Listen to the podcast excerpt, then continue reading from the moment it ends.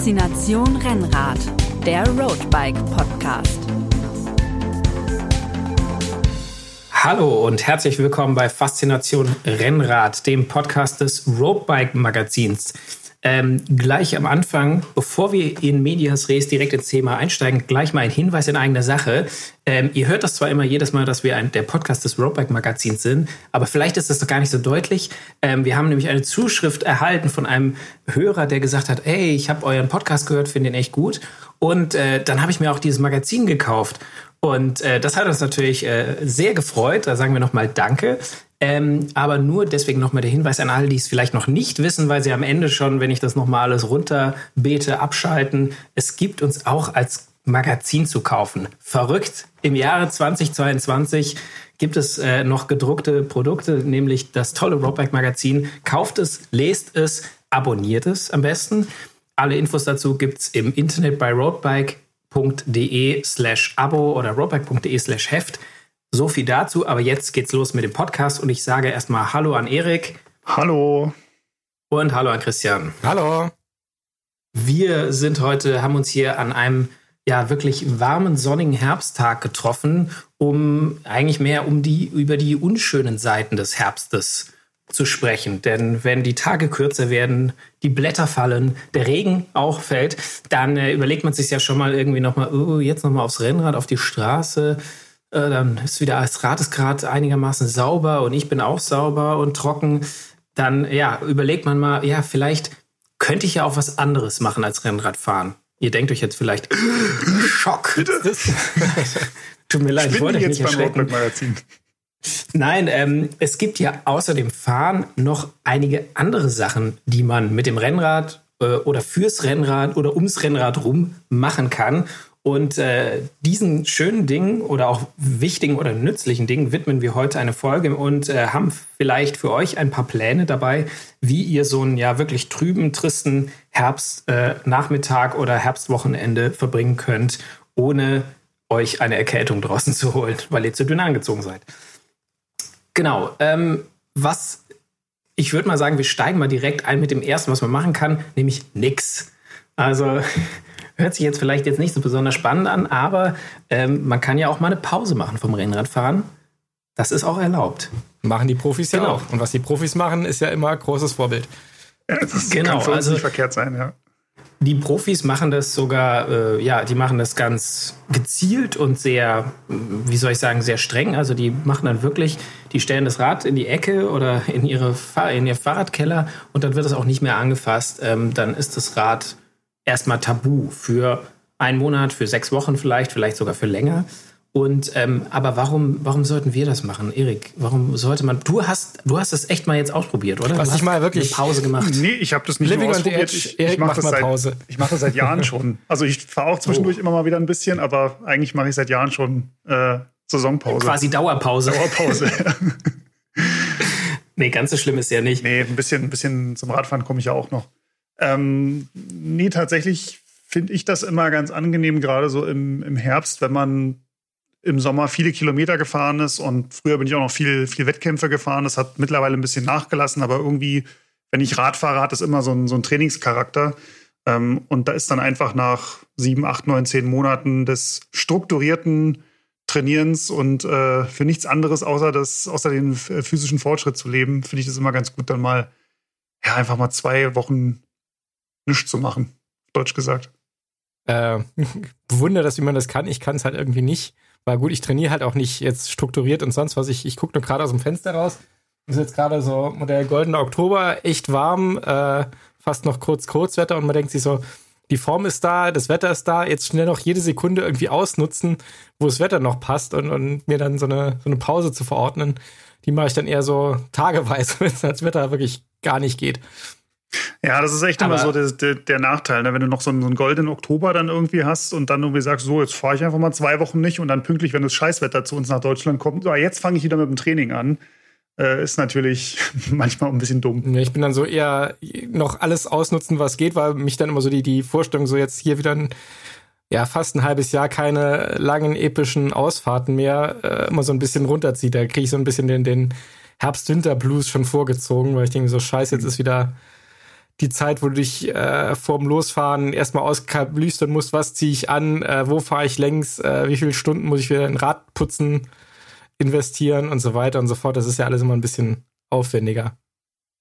Aber ähm, man muss ja, also wenn es jetzt noch wirklich so ein, schöner Oktober ist, man muss ja noch nicht im, zwingend im Oktober Pause machen. Ich könnte ja auch sagen, ich mache eine verlängere sozusagen die, die Sommersaison und fahre dann vielleicht nicht mehr ganz so hart und mache danach aber so eine so einen kleinen Total-Reset, eine Pause, oder? Das würde ja auch gehen. Das geht grundsätzlich auch. Also ich habe ähm, in einem unserer letzten Hefte, der Ausgabe 1112 2022, dem mal, oder da haben wir dem Ganzen mal eine Geschichte gewidmet, Saisonpause. Braucht es das überhaupt und wann und wie macht man das? Also wer sich das fragt, ob er das auch machen sollte, der kann dort gerne mal, gerne mal nachlesen.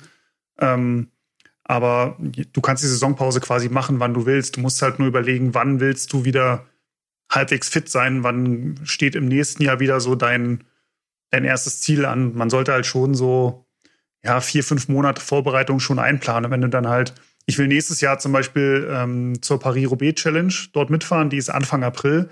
Da kann ich halt meine Pause jetzt nicht im Januar, Februar machen, weil da bin ich dann eigentlich schon wieder voll im Formaufbau und im, im richtig strukturierten Training drin.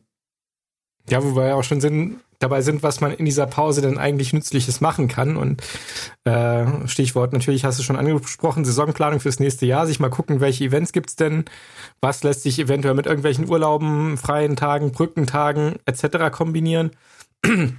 also einfach schon mal die Zeit nutzen und, und sich also einerseits Events planen, was es denn da Schönes gibt, was man sich vornimmt und wie man sich darauf besten vorbereitet. Und ich bin halt auch so jemand, das hatten wir, glaube ich, auch schon mal besprochen, der sich halt gerne irgendwie an den Rechner setzt und auf Komoot oder irgendeinem anderen Planungssoftware einfach mir schon mal so virtuell Touren zusammenstellt äh, und plant, wo man mal noch lang fahren könnte und was noch eine schöne Straße ist, wo man irgendwie noch nie war oder die man mal noch irgendeine Tour einbauen kann und sich dann irgendwelche epischen Touren zusammenstellt, die man, äh, wenn man dann zurück. Dann vielleicht doch nicht schafft. Dann doch nicht schafft, weil dann doch irgendwie die, die Zeit für die 8-Stunden-Runde mit 230 Kilometern von zu Hause aus nicht, nicht da ist. Aber da fühlt sich dann mein, mein geplante Tourenkonto auf Komoot schon relativ deutlich. Und äh, wie gesagt, das sind ja selten dann die, die 40 Kilometer Runden, sondern eher so 150 Kilometer plus. Ja, da könnte man noch langfahren. Die Straße sieht schön aus, da warst du ja noch nie. Und dann wie kriegst du, kommst du noch von da nach dahin und dann ist da noch ein super heißer Tipp, wo man mal noch hin muss und aber wenn du, das schon seit, wenn du das schon seit Jahren machst, hast du da nicht einfach so einen riesen Bestand an Touren, dass die, weil der, der baut sich doch eigentlich nie ab. Also gibt es eigentlich Gegenden, wo du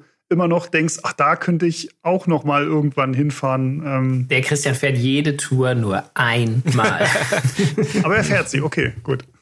Nee, also ich meine, natürlich plant man hauptsächlich die Touren von zu Hause aus, aber dann guckt man natürlich auch mal, hm, wo könnte man in den Urlaub hinfahren oder äh, was ist sozusagen in, in Autoreichweite, dass man sagt, okay, wenn man mal einen ganzen Tag Zeit hat, dann steigt man früh morgens ins Auto, fährt rüber ins Elsass oder keine Ahnung und macht da mal eine schöne Tour und guckt sich ein bisschen was an. Ich meine, das, das virtuelle Nachfahren ist ja auch schon der halbe Spaß irgendwie und habe manchmal das Gefühl, so die ganzen alten Touren, die von vor drei Jahren geplant, die, die finde ich ja gar nicht mehr, weil die schon so weit hinten sind. Äh, die muss ja echt nochmal speziell suchen gehen. Mhm. Und man muss auch sagen, die Planungstools werden auch immer schöner. Also jetzt gerade, wo wir das äh, aufnehmen, Ende Oktober, gab es gerade ein neues Update von äh, Komoot. Ähm, allerdings nur für Premium-Nutzer, dass man eine 3D-Karte zur Planung nutzen kann. Und dann sieht man jetzt nochmal richtig, nicht nur als Zahl, sondern auch optisch, grafisch dargestellt, das Höhenprofil, wo man sich irgendwo hochquälen muss, ist, finde ich, auch immer ganz, ganz nett. Also das Planen, ich sehe das schon und auch Karten einfach an sich, das macht schon Spaß. Also ich könnte mir da auch wahrscheinlich gut äh, Zeit mit vertreiben und dann, ja, wie gesagt, dann fahre ich wenigstens virtuell oder, oder habe schon Vorfreunde und halte dann vielleicht diese Pause besser durch.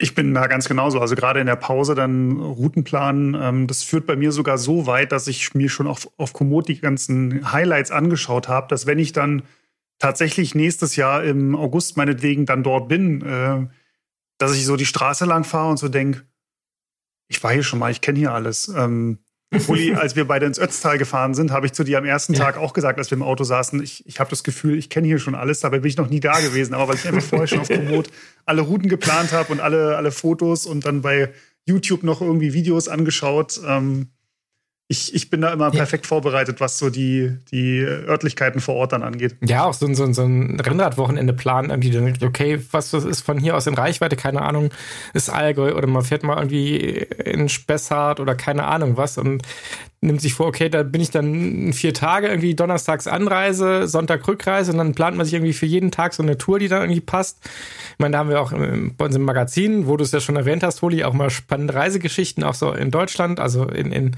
vertretbarer Reichweite und, und da haben wir auch Tourenvorschläge, die kann man mal als Anregung nehmen, aber das kann natürlich jeder sich selber auch anpassen und und und äh, die Touren, die gibt's ähm, alle auch natürlich als GPS-Download äh, in unserem Komoot-Profil. Also bei Komoot äh, einfach nach Roadbike Magazin suchen, dann ähm, oder roadbike.de slash Touren. Da sind nämlich äh, Vorschläge auch von unseren Lesern gesammelt und aus der Redaktion. Also da gibt's in ganz äh, Deutschland veritable Touren. Da könnt ihr euch mal quasi, da könnt ihr euch eigentlich das nächste Jahr, die nächste Saison komplett durchplanen. Eigentlich jedes Wochenende, wo andere Ecke von Deutschland und da sind echt immer nur Knallertouren dabei. Ja, wie gesagt, die sind sozusagen approved und äh, also auch für diejenigen, die nicht so viel Spaß am Planen haben wie unser eins. Also ich plane dann immer selber, aber mein klar, der Vorteil, wenn man geplante Touren, dann kann man wenigstens einen verantwortlich machen, außer man selber, wenn die Tour halt dann doch irgendwie über eine blöde Straße, blöde Ecke oder sonst irgendwas führt.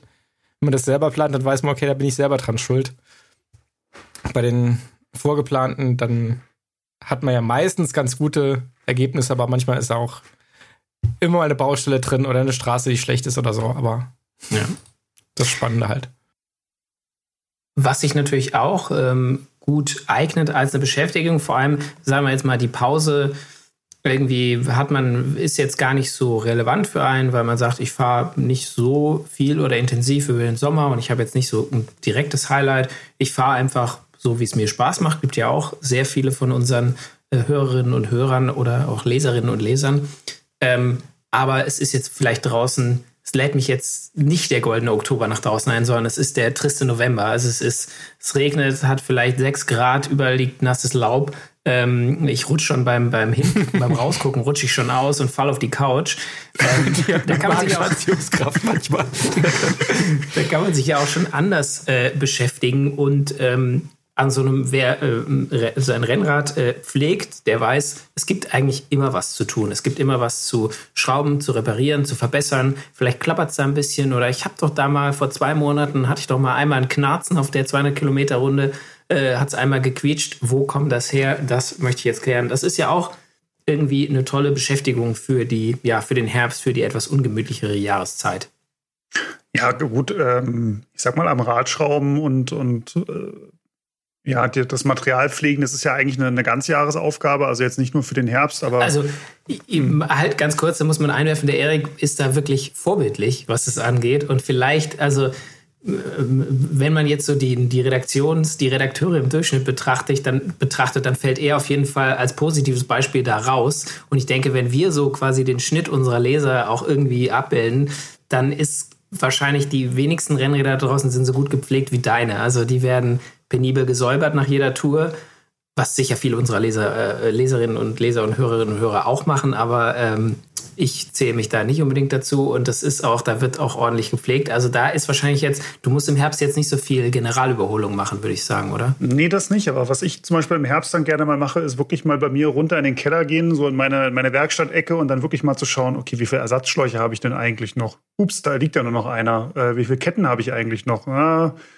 die letzte habe ich jetzt schon aufs Rad gemacht und dann einfach mal sich das irgendwie aufzuschreiben ähm, und dann ja quasi die, die nächste Großbestellung mal beim, beim Versandhandel meines Vertrauens ähm, aufzugeben, weil ich will ja nicht irgendwann nächstes Jahr feststellen, so, oh, jetzt ist die Kette durch, hm, ich habe keine neue und die hat dann irgendwie, weiß ich nicht, 18 Wochen Lieferzeit. Genau. Das ist gerade in diesen Zeiten, äh, sollte man da regelmäßig mal eine Inventur machen bei sich im Keller oder in der Garage und dann einfach mal ja für die neue Saison ordern, weil man will ja auch nächstes Jahr wieder 5, 6, 7, 8, 10.000 Kilometer fahren. Ja, und es gibt ja aber auch ähm, jenseits vom Radpflege auch so, so Arbeiten wie mein Beispiel ist mal Steuerlager, Steuersatz pflegen. Also das ist so, das ist bei mir früher mal hinten runtergefallen, bis halt irgendwann mal ein Steuersatz dann durch war tatsächlich ja, dann ja, so schön grau lief und dann äh, das war dann so die, die Schule, dass man sagt, oh, okay, da muss ich mich dann doch wirklich mal drum kümmern und dann muss man sich ja einmal damit auseinandersetzen. Und dann einfach mal gucken, weil das ist so ein klassisches Ding, das dauert halt einfach eine gewisse Zeit, bis man die Gabel raus hat, Steuer, Steuerlager raus, neues Fett rein, wieder das zusammenmontieren. Ist jetzt auch kein Hexenwerk, also das kann eigentlich auch, man sich ein bisschen was anguckt, relativ, also da kann man nicht so viel falsch machen, wenn man sich ein bisschen informiert.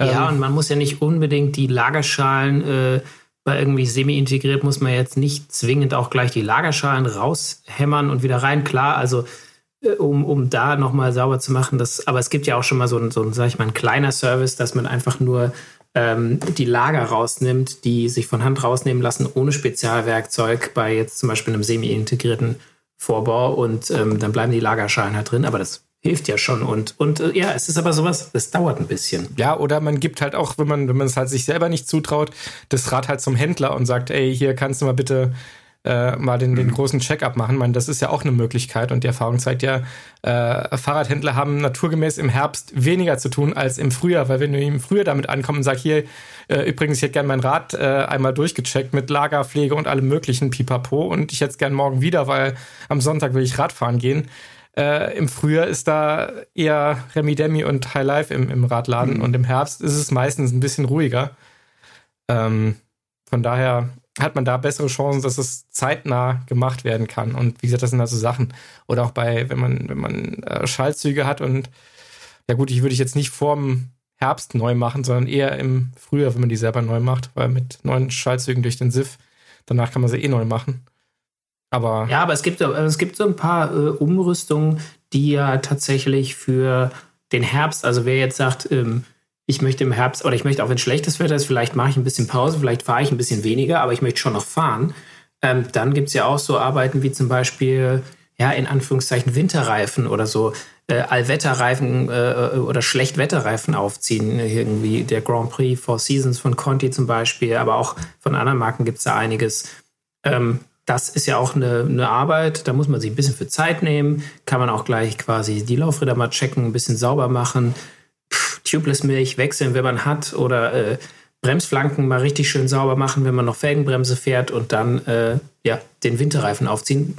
Nur hier äh, kleiner Hinweis äh, aus eigener Erfahrung für alle, die auf Felgenbremsen unterwegs sind. Man sollte immer ein bisschen gucken, äh, welche Größe man sich da äh, reinbaut. Also prinzipiell ist ja auch bei einem Winterreifen dann breiter, ein bisschen besser, ein bisschen weniger Druck, ein bisschen mehr Grip.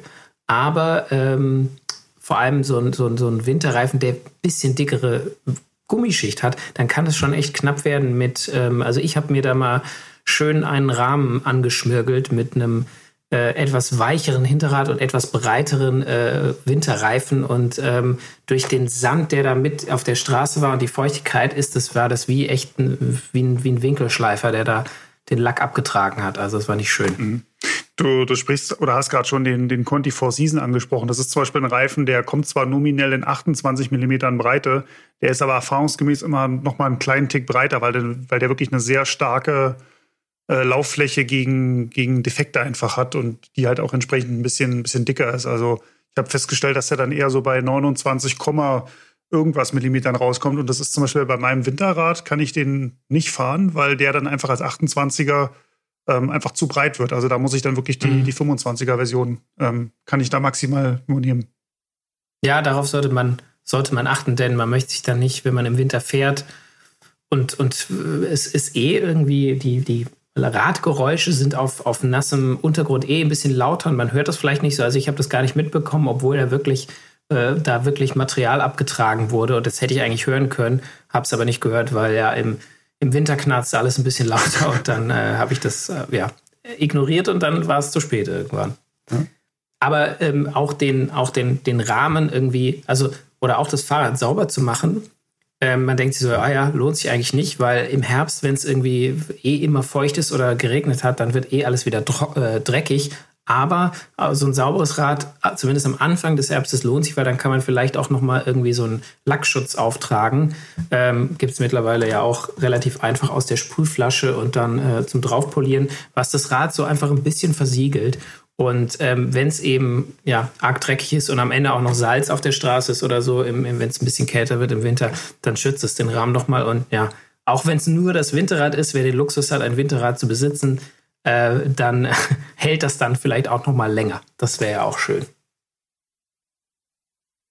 die, es gibt natürlich auch irgendwelche ja, Schrauberprojekte, so Umbauprojekte, die man vielleicht auch ein bisschen länger vor sich hergeschoben hat, die man mal dann im, im Winter machen kann. Also die neuen Laufräder würde ich jetzt vielleicht nicht vor dem Winter irgendwie drauf machen, aber vielleicht gibt es ja, habt ihr da Ideen, was man so umrüsten könnte? Ich habe tatsächlich, ein, ist eigentlich ein Luxusproblem, aber das wird jetzt ein Projekt bei mir diesen Winter. Ähm, ich habe quasi von, was ich in meinem alten Kinderzimmer hatte ich so einen, so einen größeren Schreibtisch, der steht bei mir halt unten im Keller so als, als Werkbank. Mhm. Ähm, und der nimmt aber so viel Platz weg, dass äh, jetzt ich, äh, mein, wenn mein neues äh, Gravelbike dann kommt, dass dann einfach der Platz da unten fehlt und ich quasi mir selber einfach einen kleineren Schreibtisch bauen muss. Und das wird, glaube ich, dann so ein Projekt, dass ich mir da so quasi ja, Schreibtisch slash Werkbank ähm, in einer etwas kleineren Dimension für den, für den Keller bauen muss. Also auch das kann ein Upgrade sein, dass man einfach seiner, seiner Fahrradwerkstatt ein bisschen, bisschen pimpt, damit das Schrauben da unten oder da drüben oder wo auch immer man die hat, äh, noch mehr Spaß macht. Ja, oder auch mal einfach endlich den, den Wandhaken, äh, der seit drei Jahren in der Schublade liegt, endlich mal in die Wand dübeln, dass man das Rad jetzt auch aufhängen kann. Oder sich mal überlegen, ob es nicht eine Methode gibt, das Rad irgendwie besser zu verstauen, äh, damit man unten nicht jedes Mal irgendwie äh, drüber fällt oder der Partner drüber fällt, wenn er einen gelben Sack in den Keller bringt. Also da gibt's schon, also ich denke so, was auch, was ja Schrauben und Werkstatt, äh, was damit zusammenhängt, ähm, finde ich, da gibt's tolle Projekte und ja, man muss sich die Zeit nehmen und eventuell ist das Rad dann halt auch mal eine Zeit lang nicht fahrbar, weil man eben gerade dran arbeitet oder eine Arbeit nicht in einem sofort abgeschlossen werden kann. Und warum das nicht dann im Herbst machen, wenn man eh vielleicht nicht so jeden Tag äh, raus will? Ja, das ist ja der Klassiker, wenn man, was weiß ich, neue Züge verlegt oder äh, keine Ahnung feststellt, ups, äh, die Bremsscheiben sind unter der Minimaldicke und so und muss sich dann erst wieder Ersatzmaterial bestellen oder, oder bei irgendeiner Schrauberarbeit fällt auf, ups, das fehlt mir oder da ist irgendwas kaputt, das muss ich ersetzen. Und dann hat man das Rad halt auseinandergenommen, weil das halt beim Montieren der Schrauben aufgefallen ist und bis dann der Ersatz da ist, ist es halt nicht einsetzbar. Und das ist natürlich dann im Winter eher zu verschmerzen als im Sommer, wenn man sagt, okay, jetzt kann, kann zwei Wochen nicht fahren, mhm. weil irgendwas nicht, nicht da ist oder fehlt oder was auch immer. Äh, eine, eine Umrüst, äh, noch ein Umrüstvorschlag oder so eine Frage, die ich auch öfter, die öfter mir gestellt wurde jetzt in der Vergangenheit ist, kann ich denn mein Rennrad zum Gravelbike umrüsten? Weil ich im Herbst, Winter lieber abseits der Straße fahre, weil auf der Straße es wird früher dunkel, es ist vielleicht glatt oder so und dann fahre ich lieber durch den Wald. Ähm, da kann man nur so ein wirklich sehr schwammiges Jein äh, mhm. zu sagen. Also mit Felgenbremsen würde ich sagen, ist, hat man leider schon mal eher schlechte Karten. Vielleicht kriegt man eben an ganz leicht profilierten 25er rein in die moderneren Shimano ist teilweise Bremsen, da ist auch manchmal für einen 28er oder äh, noch Platz auch, aber sobald es dann mit Profil anfängt, wird es schwierig. Und im Wald mit 28, ja, selbst die Cyclocrosser fahren auf 33 Millimetern. Und das ist mittlerweile zählt es schon als schmal, was Gravelbikes angeht. Ähm, also da ist es nur, nur sehr, sehr bedingt möglich und da ist die Chance, dass es einem dann, dass man es einmal, dass man lange umrüstet, es dann einmal probiert und es nicht Spaß macht, weil die Reifen einfach wirklich nicht geeignet sind, mhm. ist relativ groß. Deswegen da sieht es leider schlecht aus. Und, aber wer ein Rennrad mit Scheibenbremse hat, da ist ja oft so, muss man auch gucken mit der Reifenfreiheit, aber da geht es ja oft so eher so 30, 32, 35 Millimeter Reifenfreiheit maximal. Und da gibt es schon eine große Auswahl an Gravel-Reifen. Und dann ist das ja wirklich nur eine Frage des Reifenwechsels und ab in den Wald eigentlich, würde ich sagen. Also ich habe das auch schon gemacht, tatsächlich beim, beim Renner mit Scheibenbremse dann 33 Millimeter Crossreifen reingemacht. Ähm, passte einigermaßen. Du hast aber schon also du merkst schon, dass das Rad an sich, das Rahmenset, ist halt dann nicht dafür ausgelegt, da über richtig Stock und Stein zu fahren. Also du kannst dann schon so die leichten Waldwege und alles, das geht. Aber wenn du da jetzt irgendwelche technischeren Passagen mit, mit vielleicht noch Wurzeln oder irgendwas hast, das, da klappern dir die Zähne halt schon ganz schön, wenn du da drüber fährst. Also ja, es gibt ja auch Allroad-Bikes. Also es hängt immer davon ab, was man für ein Rad hat. Oder wenn man vielleicht ein richtiges Endurance-Rad hat, wo was ja wirklich auf Komfort auch ausgelegt ist, dann mag es vielleicht einigermaßen gehen. Aber es ist wirklich nur ja eine Notlösung. Also da würde ich dann wirklich eher zum Gravel oder oder sogar Mountainbike tendieren. Ja, würde ich auch so sehen. Also ich glaube, so ein wirklich reinen Straßenrad ähm, hängt natürlich, wie gesagt, davon ab, auch wo man fährt. Also bei so einem feingeschotterten Waldweg, wenn man sowas hat und fahren will, so, so Strade Bianche-mäßig, Mhm. Das mag gehen, aber so wie es halt ein bisschen wurzeliger, ein bisschen gröber, ein bisschen steiniger wird, kommen die, glaube ich, schon an ihr Ende. Aber was ich eigentlich noch anwerfen wollte, was man ja auch so äh, um mal ein bisschen stammtischig hier rein zu werden, Schutzbleche kann man, kann man sich ja Gerüchte halber, habe ich gehört, auch ans Rad schrauben. Es soll sogar Leute Wie geben, das die, die, funktioniert. ja, ja, die, die das praktisch finden und äh, nicht wie ich aus optischen Gründen jetzt mal grundsätzlich ablehnen. Muss ich sagen, habe ich auch ähm, im letzten Winter ähm, am, äh, am, am Rennrad äh, sehr genossen, dass ich die dran hatte und habe sie jetzt einem, äh, neulich einem Nachbarn geliehen, der sie an seinem Gravelbike ausprobiert hat, weil das sehr breite Schutzbleche sind und der war auch begeistert. Also wir haben beide festgestellt, Steckschutzbleche sind definitiv besser geworden und vielleicht auch mittlerweile besser als ihr Ruf. Also die lassen sich da ähm, relativ schnell anbringen und halten deutlich besser. Also früher, ich erinnere mich noch, da hat es dann geklappert und geschliffen oder sonst was, wenn man über einen Hubbel gefahren ist. Und ähm, mittlerweile also deutlich besser. Ich musste zwar, äh, um es passend zu machen, das eine Schutzblech auch ein bisschen mit einer Zange bearbeiten und, und zurechtstutzen, aber ich meine, das Plastik hat es mir verziehen und es funktioniert weiterhin sehr gut. Also ich glaube, über den Nutzwert von so einem Schutzblech, da gibt es gar keine zwei Meinungen. Die Frage ist halt wirklich, ob man so die, die Optik mag. Ähm, ja, wenn man halt mit einem nassen Hintern oder einem dreckigen Rücken leben kann, das ist das eine. Ich finde halt, wo es echt fast schon zum guten Ton gehört, ist, wenn du irgendwie im Winter mit einem Verein fährst oder, oder mit deiner Trainingsgruppe und einfach so ein bisschen noch, noch Wasser oder Schmutz auf den Straßen ist. Du willst halt einfach nicht den Dreck vom Vordermann auf gut Deutsch gesagt in die Fresse kriegen. Ähm, mhm. Und da ist so ein Schutzblech, wo dann unten auch wirklich noch so eine, so eine Lasche, die dann so wirklich weit runterhängt, dass einfach dieser Spritzbereich möglichst gar nicht vorhanden ist. Das ist dann halt schon einfach sehr nett. Ja, Ausdruck der Höflichkeit und des gegenseitigen Wertschätzens, finde find ich. Es sei denn, man kann die anderen Leute nicht ausstehen und will nur den Windschatten haben. Oder, oder ähm, man fährt eh nur hinten, ja. Ja, oder nur vorne. Eh dann ist es ja, halt egal. Dann ist es dir egal. Könnt meinen was Dreck fressen, ihr Deppen. Wenn ich schon im Wind fahren muss, könnt ihr meinen Dreck fressen. Ja. Wir können ja mal so ein bisschen zu einem noch kontroverseren äh, Thema kommen, würde ich jetzt mal sagen. Ähm, wir können ja, man, es, also es gibt ja Leute, die fahren auch nicht Rad im Winter. Habt ihr sowas schon mal gehört? Es soll sie geben. Ich weiß nicht, ob, ja, ich weiß nicht, ob jetzt von den Podcast-Hörerinnen und Hörern oder auch bei den unseren äh, Magazinleserinnen und Lesern, ob da welche dabei sind, die gar nicht fahren im Winter. Aber es, also möchte ich jetzt auch nicht zu sehr an den Pranger stellen, weil es gibt ja auch, ähm, gibt ja auch vielleicht Gründe, persönliche, nein, es gibt ja auch, auch äh, Gründe dafür. Also klar, im Winter das Rad leidet unter dem ganzen Dreck. Die, man selber leidet vielleicht, wenn man das nicht so mag, nass und äh, kalt zu werden. Ähm, eventuell braucht man, also man braucht, wenn man im Winter fahren will, schon auch das passende Outfit dafür. Das geht einfach nicht mit, also da brauchst du eine, idealerweise eine lange eine lange Bib ohne oder mit Polster, äh, ohne dann zum drüberziehen und du brauchst eine gute Jacke und du brauchst Handschuhe auf jeden Fall, wenn es kälter wird, eine Helmmütze und manche Leute wollen sich halt nicht einfach dieses ganze zusätzliche Zeug noch ähm, kaufen. Aber ähm, die wollen nicht den ganzen Winter auf der Couch sitzen und dann kann man ja auch andere Sachen machen und die sind ja auch vielleicht gar nicht so schlecht fürs Radfahren, auch wenn man das erstmal nicht so denkt. Also diese, ich rede jetzt von den klassischen Alternativsportarten in Anführungszeichen, also Joggen, wo sich manche Radfahrer fragen, warum sollte ich das machen? Ich bin doch nicht, bin doch nicht bescheuert. Ich habe doch ein Fahrrad. Ähm, ja, oder Schwimmen oder eben dieses, äh, dieses ja, mystische Stabi- oder Krafttraining, von dem jeder redet, das aber noch niemand gemacht hat. ähm, ja, aber was gibt, es gibt ja auch Gründe, die für sowas sprechen. Bestimmt. Ich sehe, ich sehe betretenes, betretenes Schweigen. Doch, es gibt Gründe, sage ich jetzt mal, ja, ich sie nur finden. Ich kann ja jetzt äh, wieder davon anfangen, dass das Laufen ein hervorragender Alternativsport ist. Also die, die Dauerhörerinnen und Hörer, die, die kennen ja da schon meine, meine Meinung dazu. Ich mache das ja im Winter auch ganz gerne. Aber ich könnte jetzt nicht von O bis O das Rad komplett in, nur in den Keller stellen und dann nur noch laufen gehen. Also da muss ich sagen, wer im Winter kein Rad fährt, der hat das Radfahren nie geliebt. Frei nach Rudi Völler.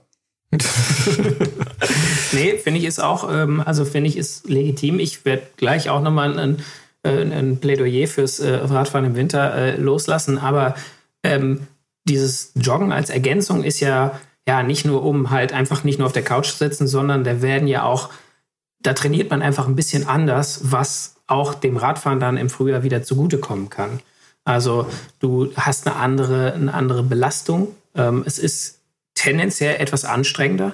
Du bist auf einem höheren Pulsniveau, ähm, kannst aber trotzdem auch auf so einem, ja, auf einem, wie soll ich sagen, gleichbleibenden Niveau trainieren. Also du, du hast ein bisschen höhere Herzfrequenz vermutlich, aber ähm, du kannst auch schön gleichmäßig laufen und hast nicht irgendwelche Spitzen immer drin oder so. Also das heißt, du kannst schon auch sehr gut deine Ausdauer trainieren beim Joggen und die wird dir dann auch beim Radfahren helfen. Es sind ein paar andere Muskeln dabei, von denen einige sicher auch gut fürs äh, Radfahren sind, aber nicht alle, klar. Aber ähm, so ein bisschen Haltemuskulatur in auch den Fußgelenken und so, die schadet sicher dem Radfahrer auch nicht.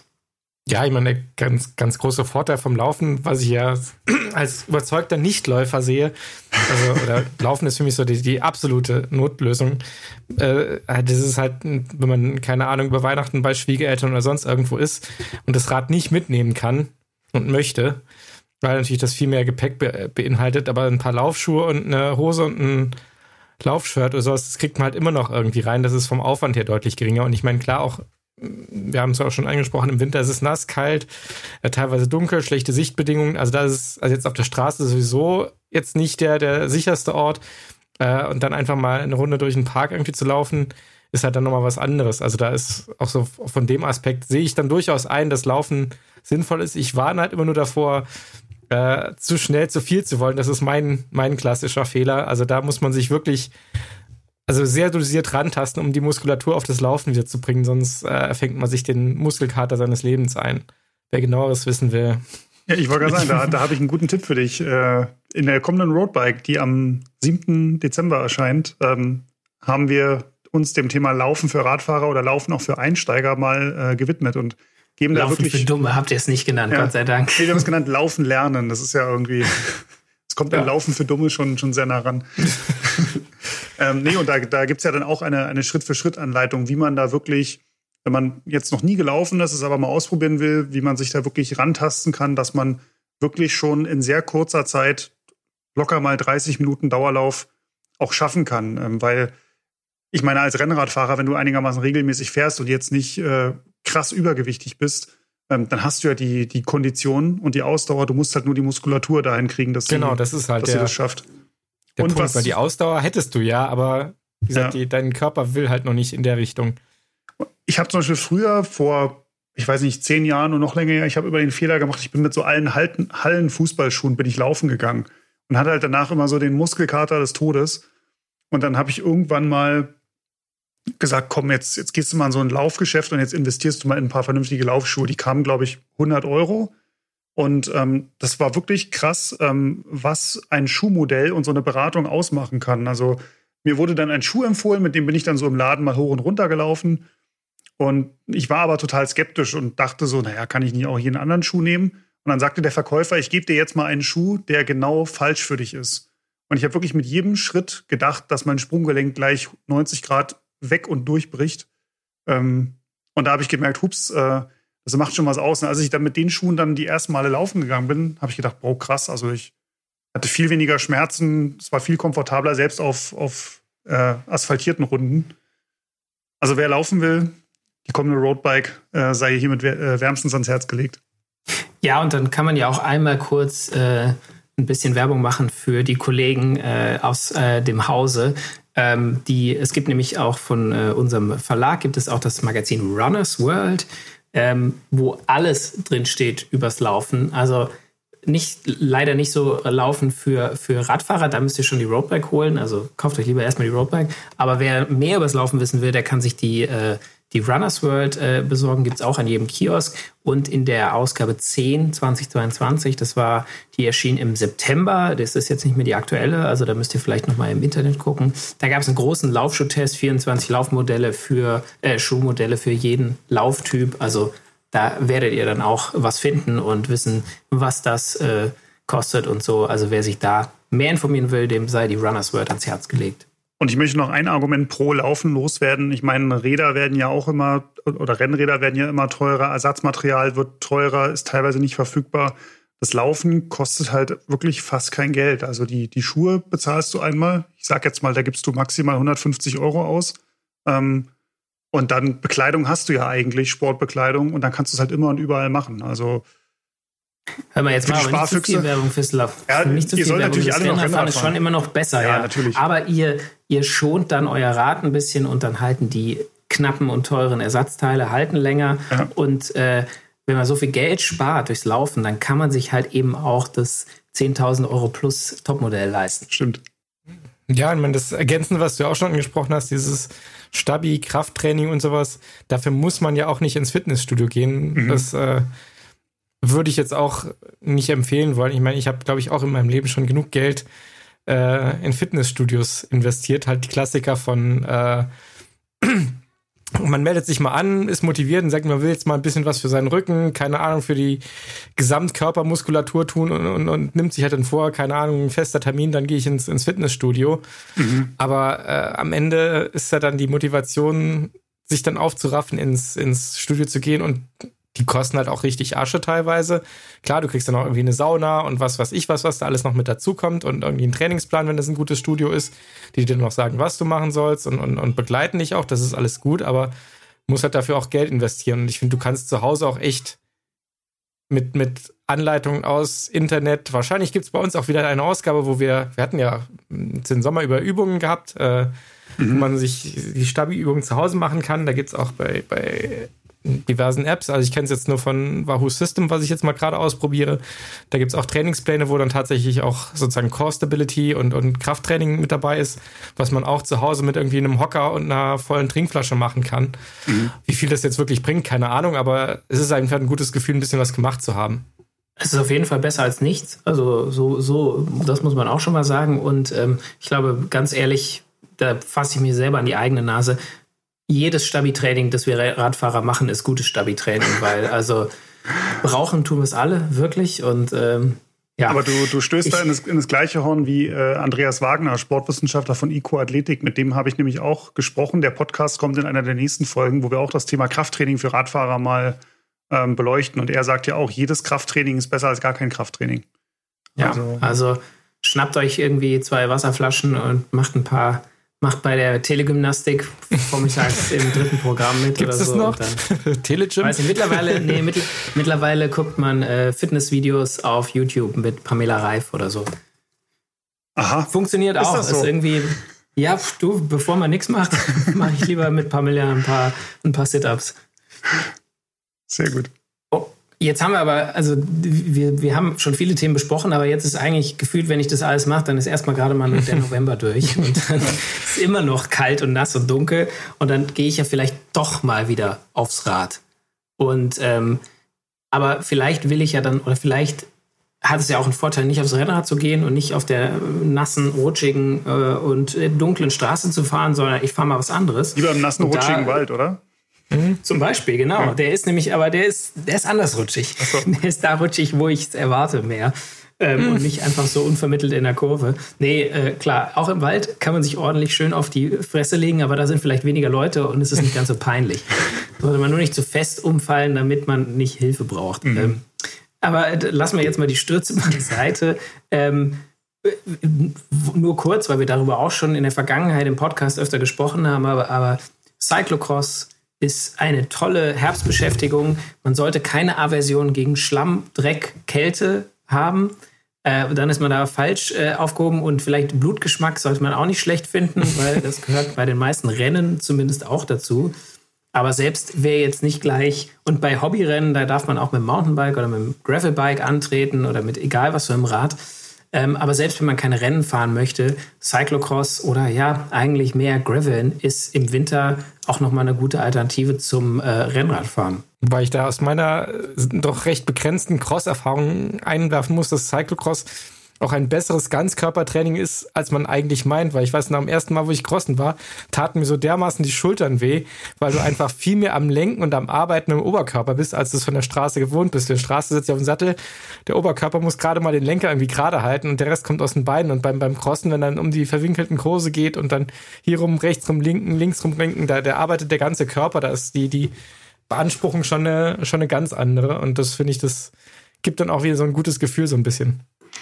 Ich bin ja letzten Winter zum ersten Mal so überhaupt Cyclocross gefahren und habe da ja auch mal so ähm, vorher auch im Training einfach mal angefangen und das ist schon krass, wenn ich überlege, ich fahre jetzt fast 15 Jahre Rennrad und habe halt wirklich so quasi dieses Auf- und Abspringen halt erstmal geübt. Also habe mir da auch vorher wie ein paar, paar YouTube-Videos angeguckt und dann bin ich irgendwie in den Wald gegangen und gedacht, okay, versuch's halt mal. Das hat dann ein paar Mal gedauert, das ging nicht auf Anhieb. Ähm, aber das ist dann auch cool, wenn man irgendwie irgendwann so den Dreh raus hat und irgendwie so merkt, wow, krass, ich habe jetzt in einer, in einer Sportart, die ich gefühlt schon mein halbes Leben mache, ähm, jetzt mal was völlig Neues gelernt.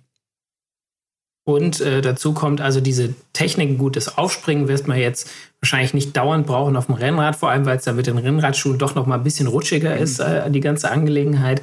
Aber dieses, ja, dieses Lenken, diese Kurven auch und das alles mal mit ein bisschen höherer Geschwindigkeit mal so richtig schnell um eine enge Kurve fahren zu, äh, zu können, ähm, das sind Fähigkeiten, die, die, da profitiert man ja auch auf dem Rennrad von.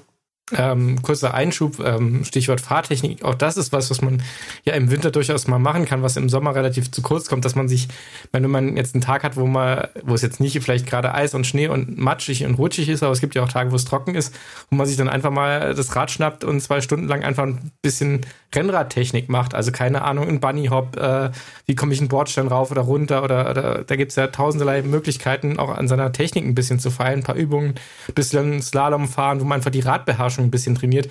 Was man ja im Sommer so irgendwie auch nicht macht, weil man meint, die Zeit äh, in irgendwie eine lange Tour zu investieren. Mhm macht ja auch im ersten, macht ja auch Spaß, so die lange Tour, aber wenn das Wetter eh zu ungemütlich für eine lange Tour ist, dann ist quasi, das ist so, sagen wir mal, das nächstbeste auf jeden Fall, sich mal kurz und intensiv entweder mit, der, mit, dem, mit dem Rad und mit der Fahrtechnik äh, zu beschäftigen oder bei einem Crossrennen sich mal richtig äh, äh abzuschießen und mal richtig ans Limit zu gehen. Auch das hat ja, hat ja, seinen, hat ja seinen Reiz im Winter.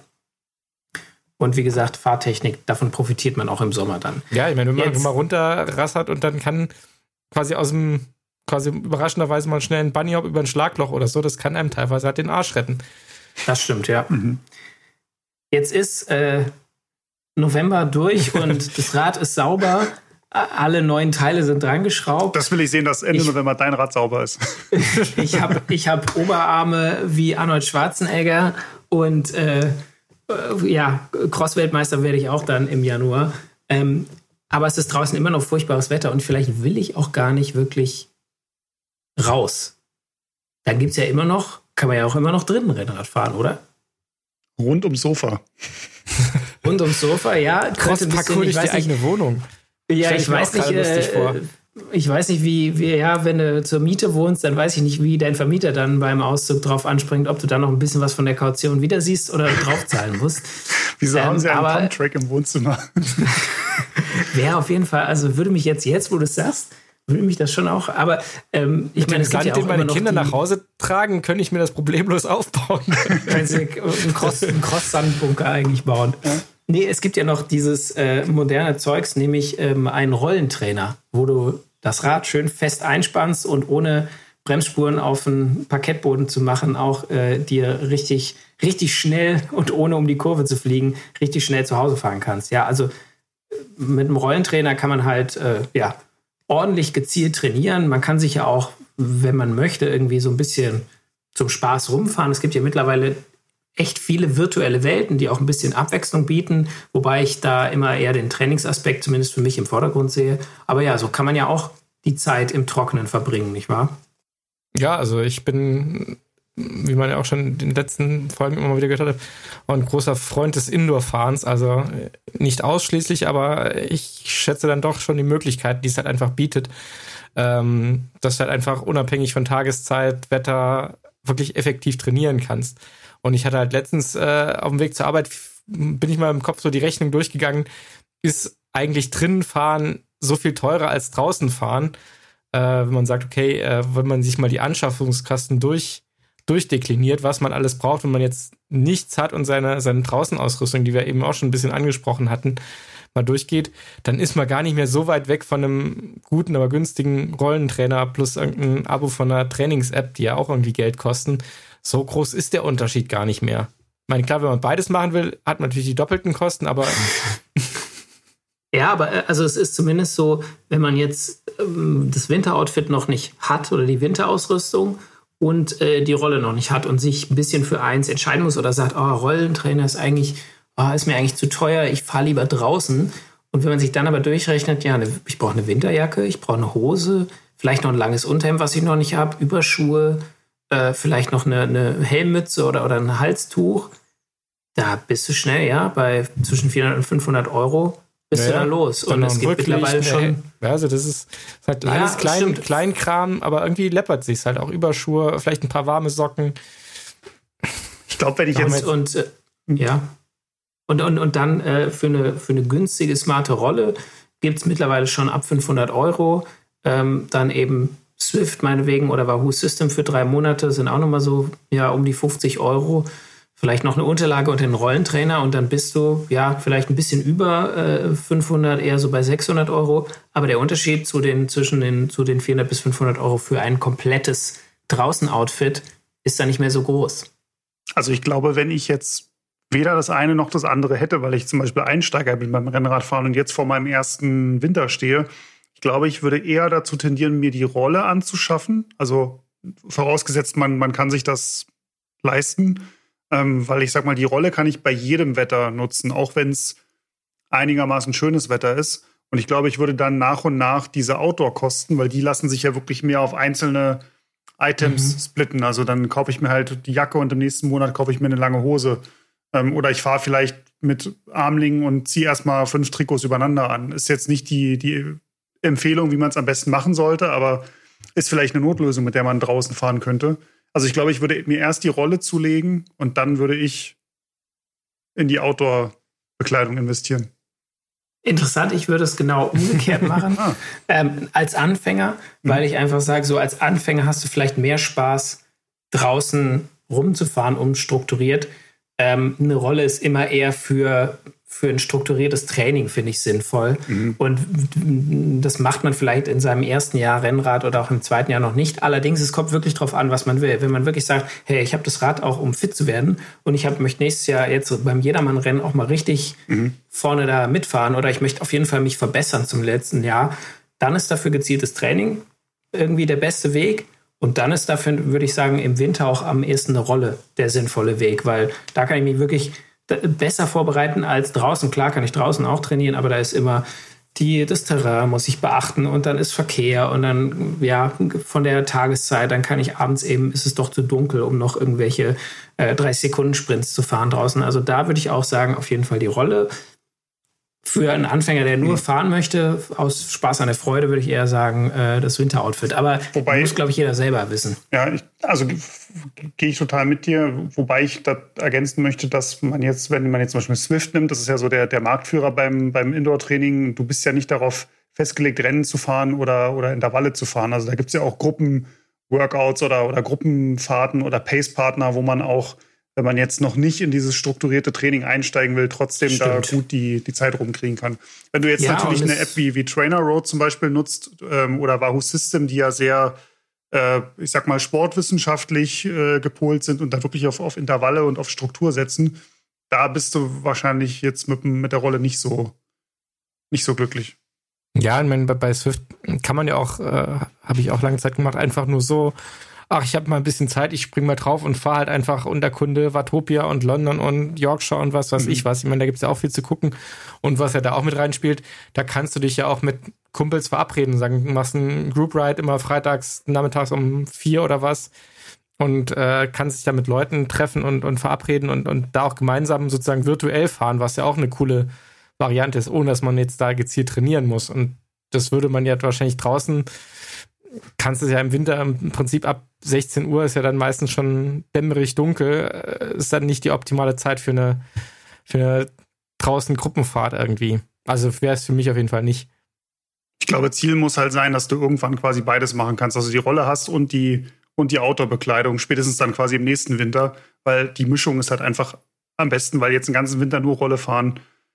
Nee. Ja, gibt es auch welche, die es machen, aber ist jetzt, ist jetzt auch nicht so meine, meine Traumvorstellung ich glaube, da muss man, da muss man irgendwie einen, einen, starken, einen starken Willen haben oder das besonders toll finden. Also ich finde es auch als Ergänzung zum spezifischen Training super und ist eine Investition äh, ganz ungelogen. Also muss man auch, muss man sich halt auch leisten können einfach. Aber nur Rolle fahren auch, nee, da, da gehe ich dann doch zu gern so gern nach draußen. Aber jetzt, jetzt haben wir, jetzt, jetzt sind wir, jetzt ist immer erst noch Dezember. Wir haben alles gemacht. Wir haben das Rad ist sauber, wir sitzen auf der Rolle, wir haben einen strukturierten Trainingsplan. Und jetzt ist Weihnachten und ich bin doch bei den Verwandten, habe die Laufschuhe, die ich mir gekauft habe, zu Hause vergessen. Und mir ist einfach, ach, mir ist ein bisschen langweilig und ich vermisse Fahrradfahren oder auch das Gefühl äh, um das Fahrradfahren rum. Was kann ich denn machen, wenn ich, wenn ich nichts, keine, kein, keine Laufschuhe dabei habe und keine Rolle und äh, kann nicht an meinem Rad schrauben und so, sondern ich sitze äh, bei den bei den Großeltern und, und langweile mich.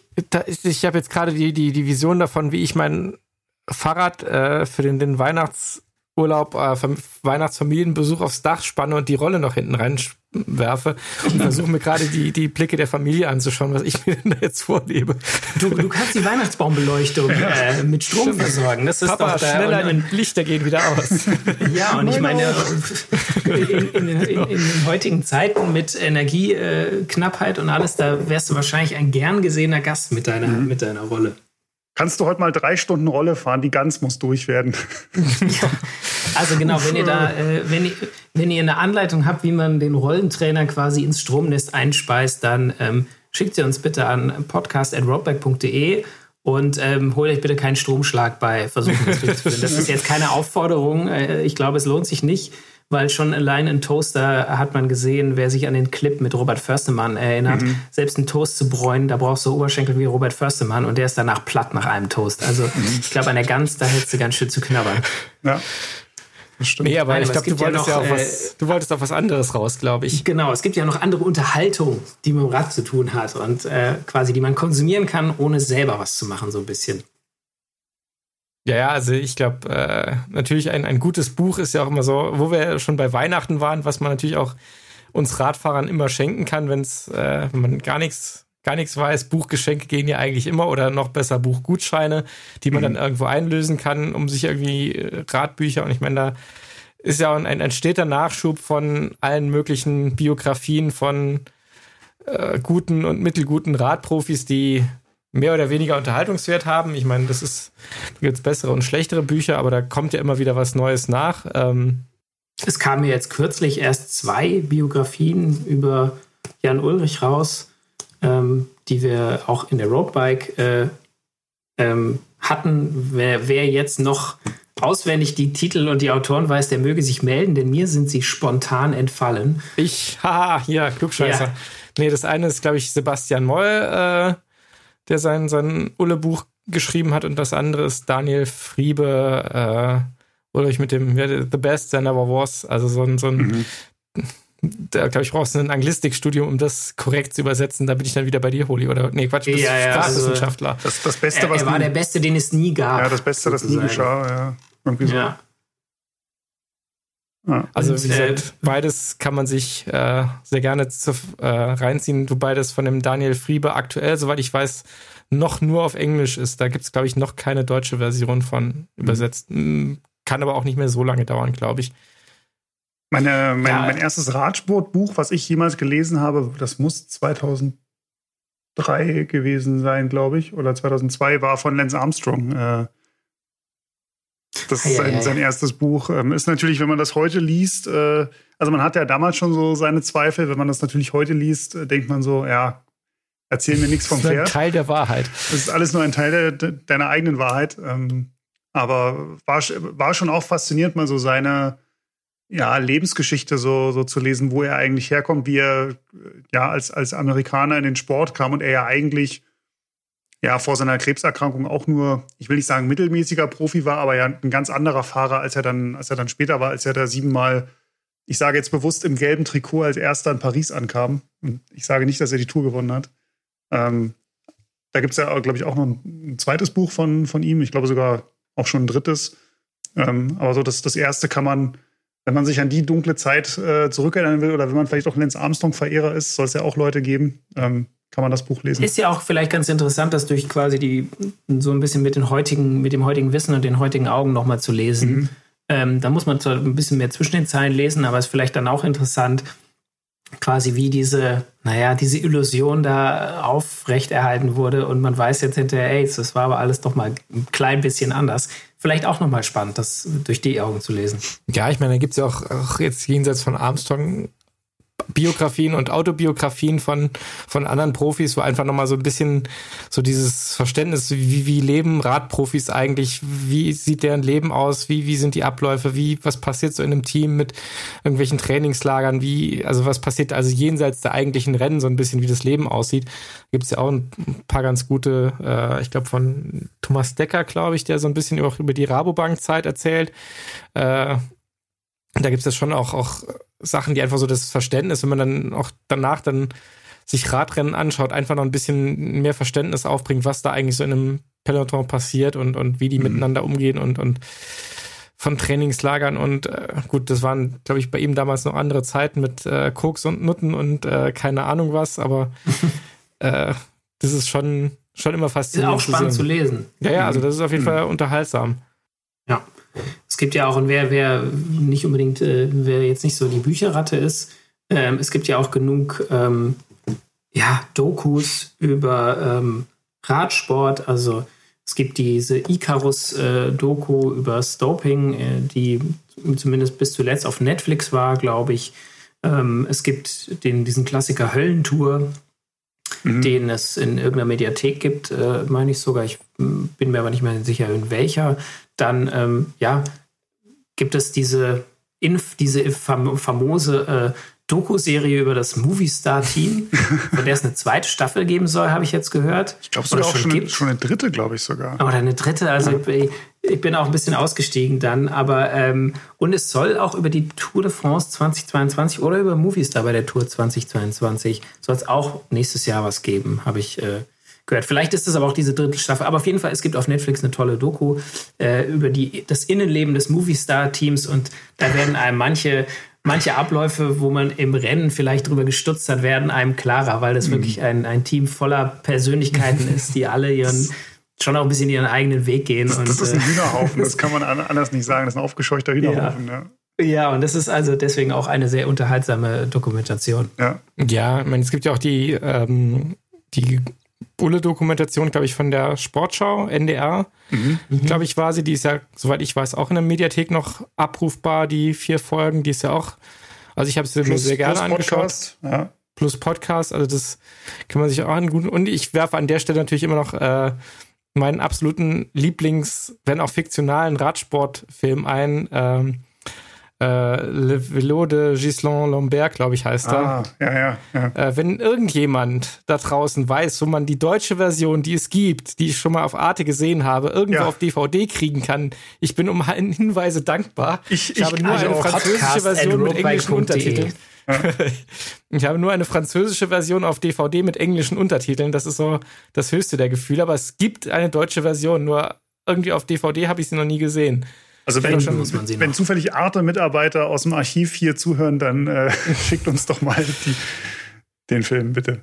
Weil der ist, der ist einfach großartig. Also kurzer Abriss, das geht über irgendeinen belgischen, glaube ich, Radprofi, also gespielt mhm. auch von äh, ich weiß Menschen. nicht, kenn, einem Menschen, der, der, der spielt auch bei Willkommen bei den Sties und äh, ah, ja. diesen Film mit. Äh, den Namen, der ist mir gerade jetzt just entfallen. Der spielt da diesen Radprofi, der sich dann irgendwann mit, mit allem Möglichen vollpumpt. Und äh, es ist einfach lustig und schön zu sehen. Und auch, ich meine, Rad, Radsport in fiktionalen Filmen ist ja oft mit Vorsicht zu genießen, wenn man sieht, wie die auf Rädern rumeimern und du siehst genau, die haben noch nie in ihrem Leben auf einem Rennrad gesessen.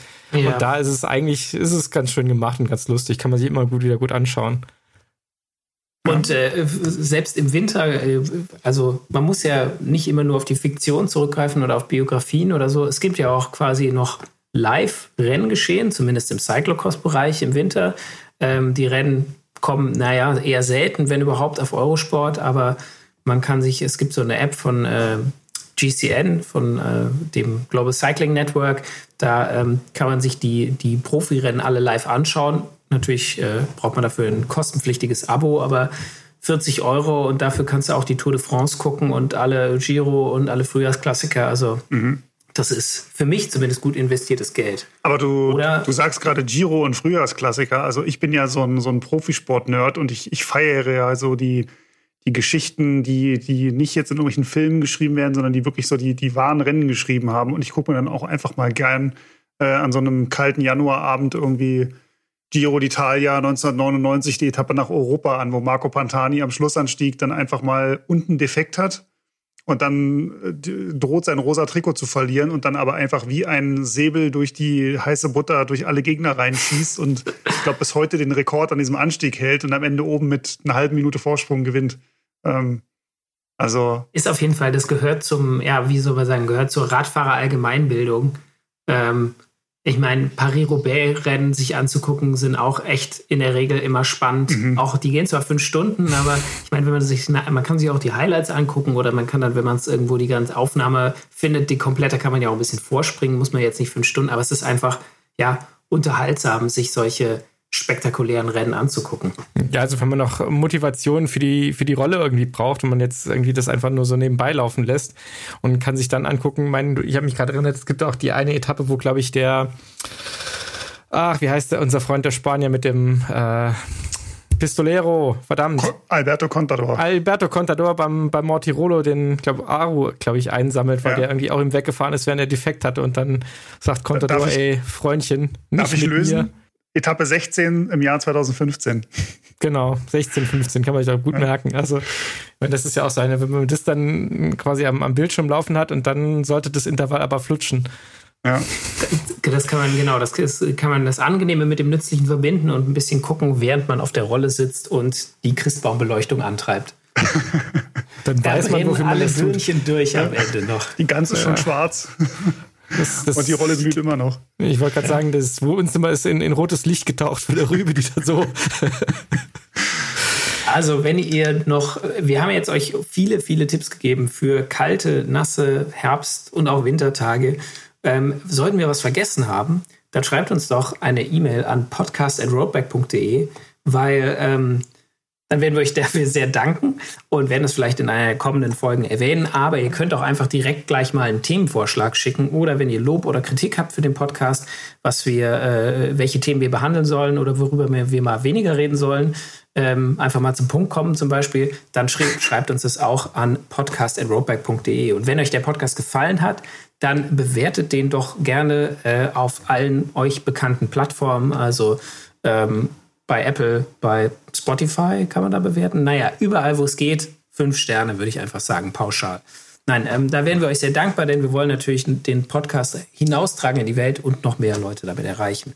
Und ich habe es anfangs schon erwähnt, ihr glaubt es nicht, aber diesen Podcast gibt es noch mal in gedruckter Form. Nicht vielleicht alles, was wir jetzt gesagt haben, aber doch relativ äh, viel von dem, was wir hier sagen, fließt auch in äh, die Geschichten, die von, von uns auch im Heft produziert werden. Deswegen los zum Kiosk, kauft euch die Roadbike oder abonniert sie euch, dann kommt nämlich die Roadbike zu euch. Und das ist also so ein Service. Wo gibt es heutzutage noch so einen Service? Einfach auf roadbike.de slash Abo oder roadbike.de slash Heft. Da findet ihr alle Infos. Da gibt es Abos für euch, für andere, äh, Probeabos, lange Abos, kurze Abos, Schülerabos. Es gibt alles, was ihr Ist auch ein gutes Weihnachtsgeschenk. Ich also, auch gerade sagen, ja. Sehr gut. Ah, die, der, die, die, die, das Christkind hat es euch eingeflüstert. Wünscht euch ein Roadbike-Abo zu Weihnachten. Oder verteilt es einfach ungefragt an Opa, Schwester. Und genau, vielleicht dürft ihr ja mitlesen. Und wenn jemand nicht artig war, man kann die auch zusammenrollen, dann ist es wie eine Ersatzroute. Da kann man auch mit. Naja, egal. Also genau, genau. Egal ob, ob brav oder böse, Roadbike hilft immer. Ähm, und im Internet gibt es uns natürlich auch auf roadbike.de, habt ihr wahrscheinlich schon jetzt gemerkt. Ähm, und aber auch auf Social Media, auf Facebook, Instagram und auf Twitter könnt ihr uns als Roadback Magazin finden. Und auch da könnt ihr uns schreiben und uns für den Podcast loben oder tadeln. Wir freuen uns über jede Zuschrift. Ja, dann sage ich danke fürs Zuhören und wir hören uns beim nächsten Mal. Macht's gut. Bis dann. Macht's gut. Tschüss. Faszination Rennrad, der Roadbike Podcast.